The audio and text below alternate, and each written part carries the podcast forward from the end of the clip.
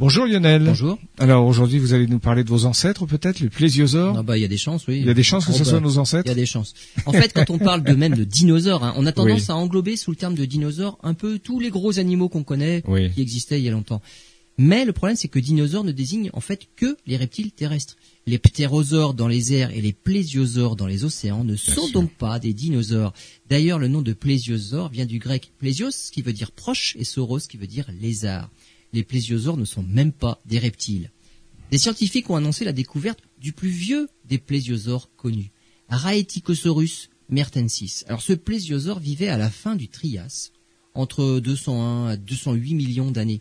C'est d'une part une toute nouvelle espèce, et d'autre part cela prouve qu'il existait des plésiosaures finalement au Trias, alors qu'on pensait qu'ils n'étaient apparus que bien plus tard.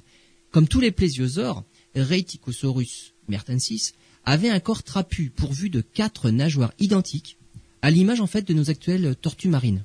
Et contrairement aux autres plésiosaures, celui-là avait une tête assez longue avec un tout petit cou, ce qui le classe parmi les pliosaures.